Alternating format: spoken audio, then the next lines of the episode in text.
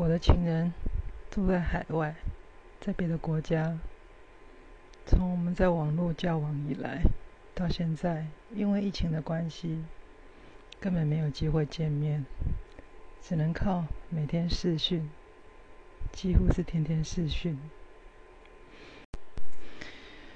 他说我笑起来像个天使，甜甜的，讲话的声音也甜甜的。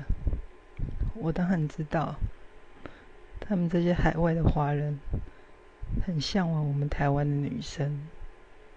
我所有的特质，整个贤惠的气质，就是符合他们的想象。我当然是甜甜的，我自己也知道我是长什么样子。在镜头前面，在画面里，我就是甜甜。又漂亮又美，我都知道。他很迷恋我，我也知道。那天是大年初几，我也不记得了。总之就是大家各自躲在房间，不是上网就是在睡觉。家里的客厅像是多余的摆设一样，反正家里的气氛就是这样，很冷漠。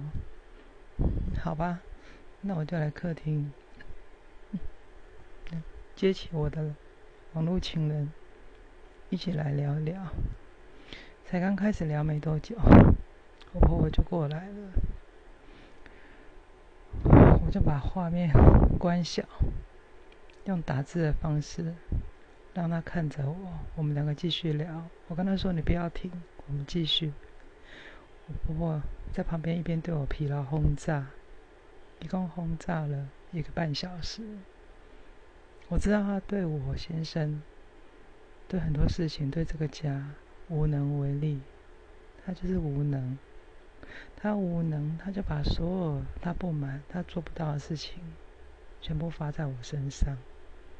整天只会求神拜佛，叫我也要跟着他，跟着他一起求神拜佛。他最近看我先生有时候会晚回来，我知道他去哪里，我也知道他在干嘛。我都放心，我不知道这个老太婆不放心什么，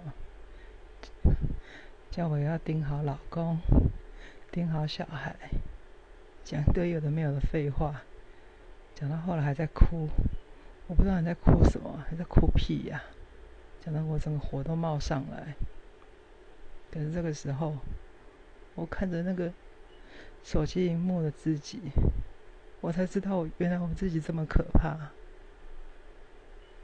我一边视讯，一边要应付应付那个老太婆，我才知道，我转过去，转过去右边面对那个老太婆的时候，我装作温柔的笑脸，笑笑的跟她讲话，安抚她。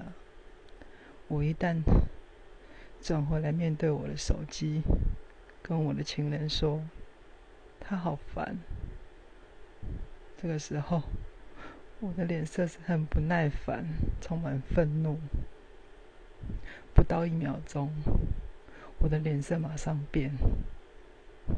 等到我再转回来看那个老太婆，又不用一秒钟的时间，我又可以从极度愤怒的表情，变成一个温柔的笑脸。那个半小时，我的表情就是这样变来变去。事后我在想，我怎么会这么可怕？